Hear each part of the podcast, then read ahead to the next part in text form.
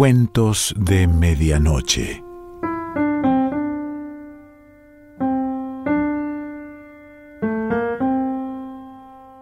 El cuento de hoy se titula Maggie y pertenece a Juan José Manauta.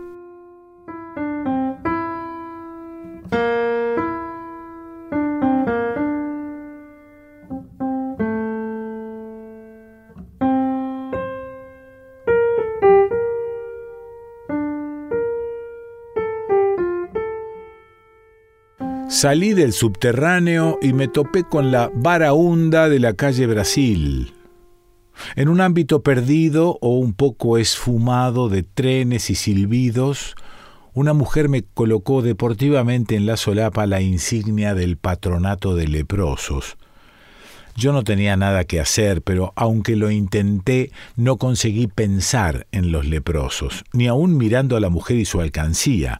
Metí la mano en el bolsillo, salió un peso y se lo di. Tenía hambre. Compré una manzana colorada en el puesto instalado en las escalinatas de la estación, la lustré y me puse a comer cuando el hombre anunció la prueba con el naipe.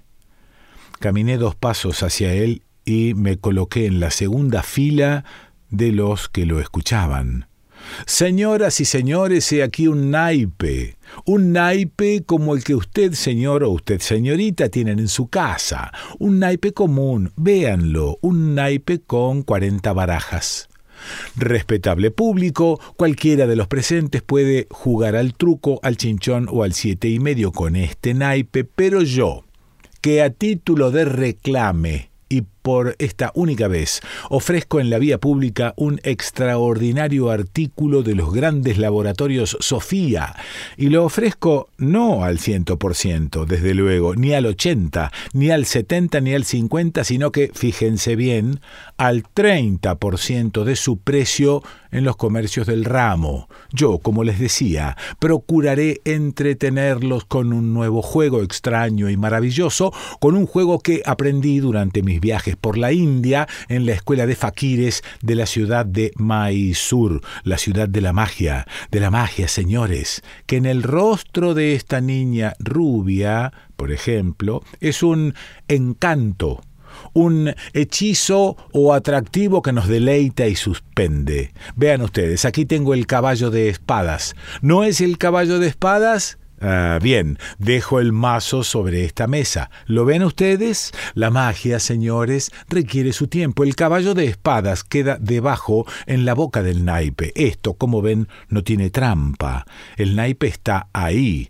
Nadie lo tocará mientras yo les venda al irrisorio precio de 95 centavos moneda nacional este maravilloso envoltorio que contiene 10 pastillas para la tos fabricadas por los famosos laboratorios Sofía.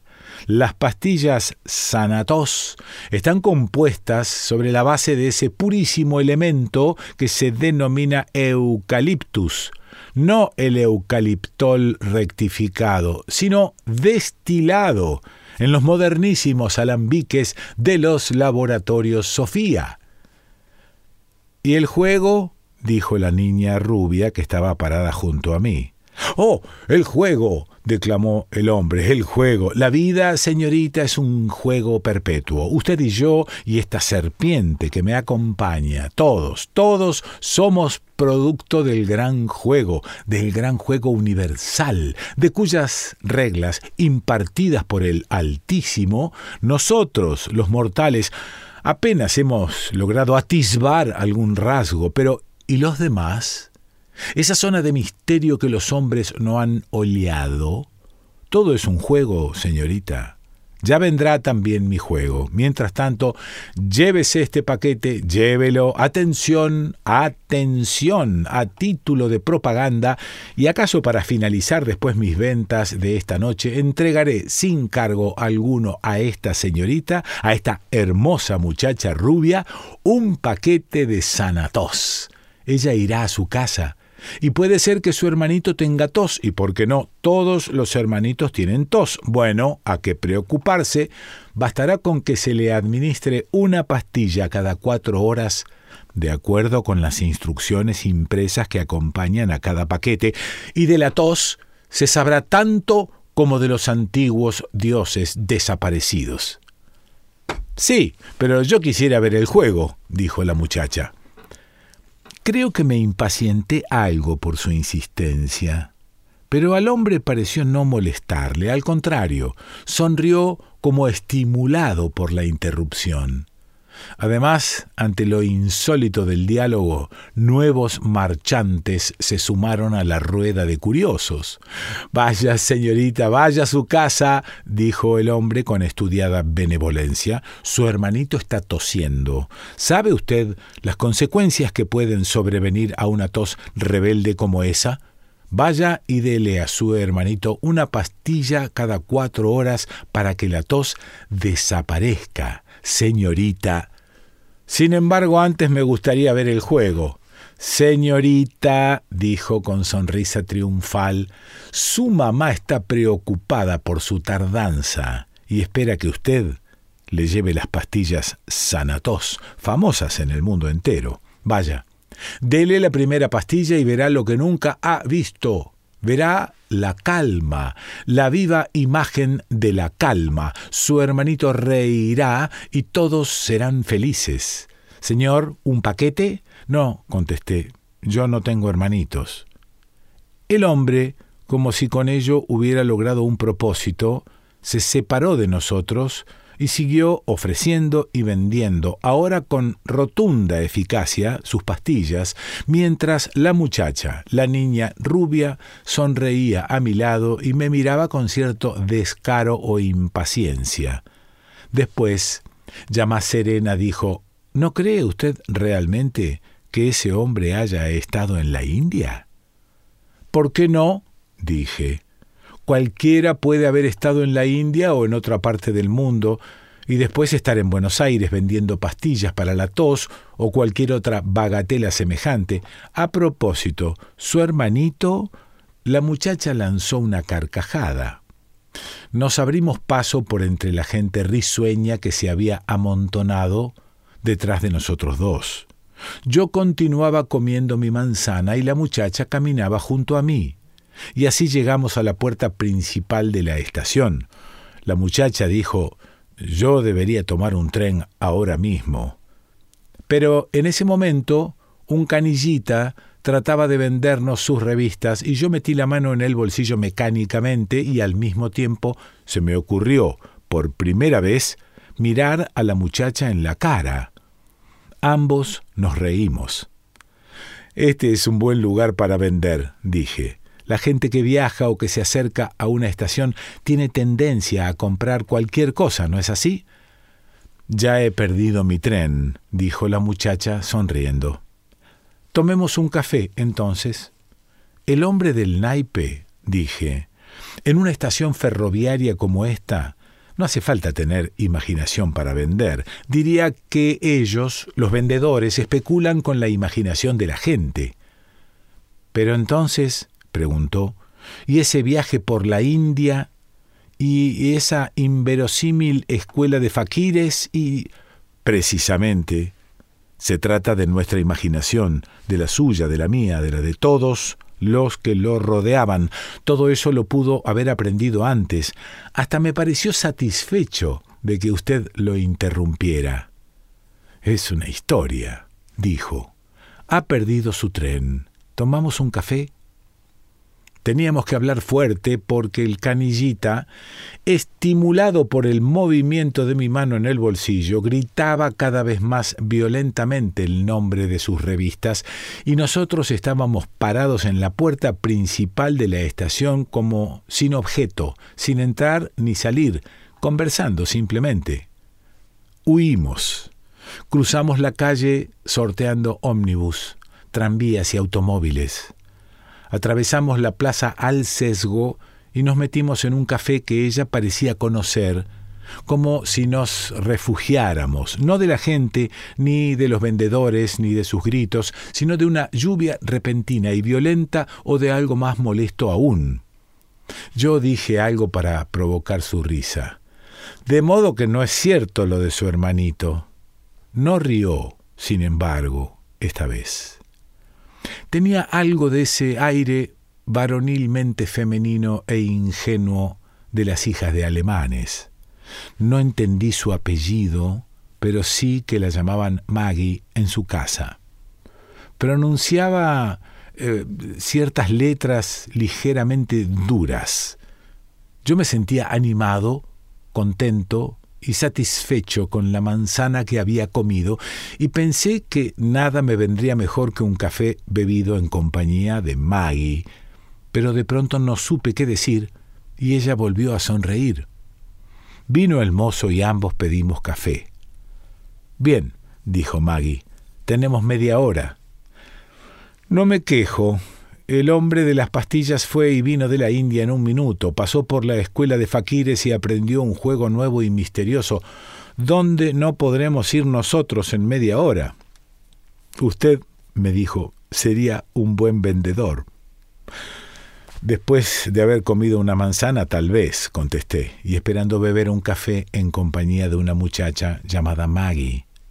Maggie sonreía con facilidad, casi sin motivo como respondiendo vaya a saber qué estímulos interiores. Además, cuando le hablaba, movía la cabeza de una manera inteligente, tal como si entendiera las cosas en el mismo sentido en que yo se las decía. Tuve a su lado la sensación, esa conocida sensación de calidez y bienestar que surge de pensar en la gran ciudad que nos rodea, pero en un instante de fecunda intimidad, de confianza y comprensión. Esos instantes en que a uno no le importa sumergirse en el abigarrado universo de la ciudad, porque se encuentra a salvo de la soledad y de la angustia que dicho universo induce. Como si dijese, Maggie está ahí, frente a mí, bebemos juntos un café y hablamos de cosas sencillas y comprensibles, mientras alrededor, abajo y arriba de nosotros la gente compra, vende, transita, piensa, trabaja, come, engaña, juega, muere. Los vendedores callejeros, dije, me hacen pensar en los penitentes y mendigos de la antigüedad que se estacionaban a la puerta de los templos, en los derviches hindúes o en los hombres de Dios, esos rusos barbudos que aparecen en las novelas de Tolstoy. ¿De la antigüedad? preguntó, creo que distraídamente. Su fácil presencia parecía excusar a Maggie de respuestas obligatoriamente adecuadas, por mucho que esa calidez y ese confort que experimentaba a su lado me sugiriera como de su pertenencia una especie de pulcritud no aprendida o de cordialidad sin excesos ni freno. De la antigüedad, sí, dije. Entonces no había estaciones ferroviarias. Nada significaban esas palabras, bien lo sabía, pero la ciudad, tras las vidrieras del café, nos susurraba un mensaje que nosotros recibíamos o que habíamos traído desde la calle y que cada uno mostraba sosegadamente como el distintivo de una hermandad. Maggie, dije, ahora que lo pienso, su nombre significa magia, ¿no es cierto? ¿Recuerda lo que dijo el fulano del naipe? Encanto, hechizo o atractivo con que una cosa nos deleita y suspende. Lindo, ¿no? Creo que está en el diccionario. Por segunda vez Maggie se puso seria o no sonrió ante una de mis eh, agudezas. Tengo que regresar, dijo, o tomar el tren dentro de veinte minutos. Prefiero tomar el tren.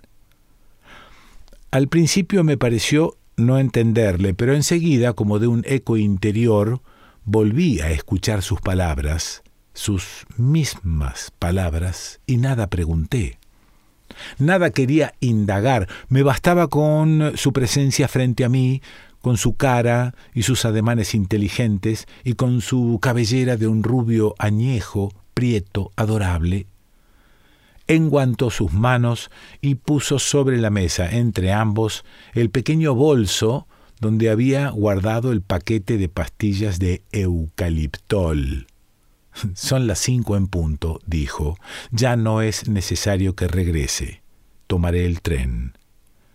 En cuanto a los mendigos, insistí, todavía existen, claro está, pero algunos han evolucionado porque tal vez no sea negocio pedir por pedir. No me negará que sería divertido y extraordinario verlo trabajar al fulano del naipe en algo útil. Trabajar de verdad, quiero decir. ¿Se lo imagina usted, por ejemplo, periodista como yo o... no sé en qué trabaja usted, Maggie? ¿Levantando paredes, echando carbón en una caldera o manejando una locomotora? ¿Usted cree, respondió, que ese hombre no puede desempeñar uno de esos oficios? Eh, creo que no. Tiene demasiada facilidad de palabra. Maggie volvió a sonreír. Por eso mismo, dijo, ese trabajo con el naipe, la serpiente y las pastillas de eucaliptol puede ser un oficio o haberse transformado en un oficio. Tal como si la mendicidad se hubiera industrializado, puede ser. De cualquier manera, toda esa historia del naipe y la serpiente no sé por qué me parece un poco humillante. Y además, Hace falta pedir, hablar y hablar, rogar casi, vaya oficio. Es horrible, dijo Maggie, y se puso de pie. Yo no hubiera querido mirarla en ese instante. No diré que su cara, ligeramente punteada de pecas, cambió, ni que hizo gesto alguno, pero quizá le había conocido una hora antes, desapareció una luz que anteriormente había creído advertir en sus ojos claros, y la opacidad sobreviniente desquició todo el equilibrio de su encanto. Tenemos tiempo, le dije. Aún le queda trece minutos eh, exactamente. Más de tres minutos no necesita para llegar al andén. Supongo que tiene abono. No, no, dijo, pero volvió a sentarse. Esta vez sobre el borde de la silla en actitud de vago desafío. Estábamos tan bien aquí, dije, hablando de mendigos y charlatanes. La luz de sus ojos pareció abandonarla y abandonarme definitivamente. Lamento su apuro.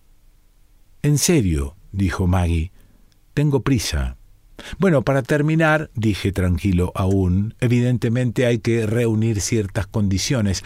Casi le diría que se precisa cierta vocación, no exenta de curanderismo, para improvisar una tribuna como la del hombre del naipe y ponerse a vender pastillas de eucaliptol que, maldito sea, si curan la tos.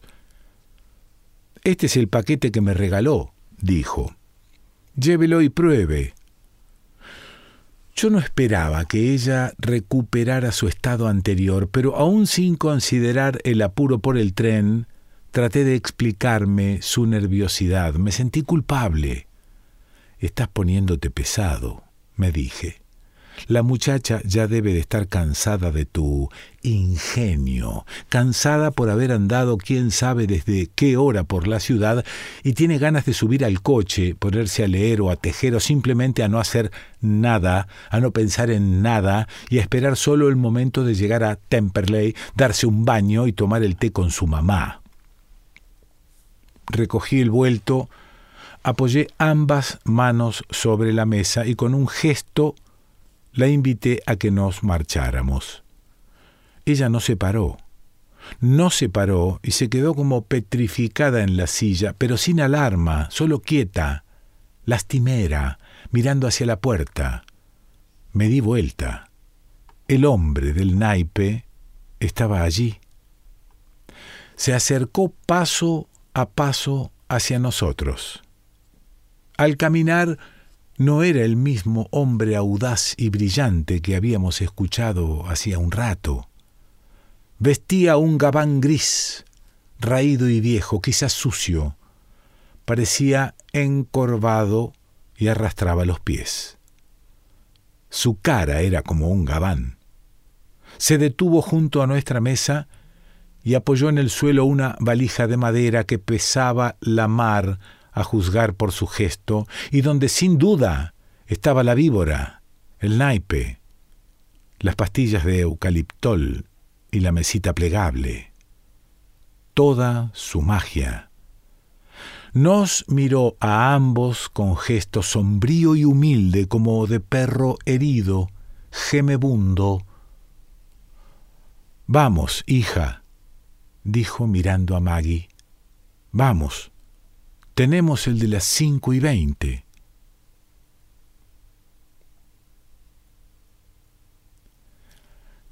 Juan José Manauta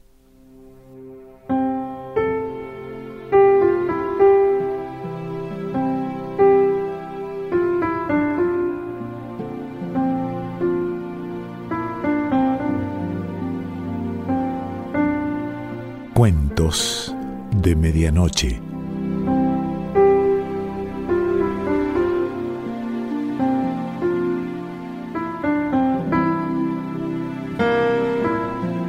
Selección Pancho Mondino. Idea y lectura Quique Pessoa.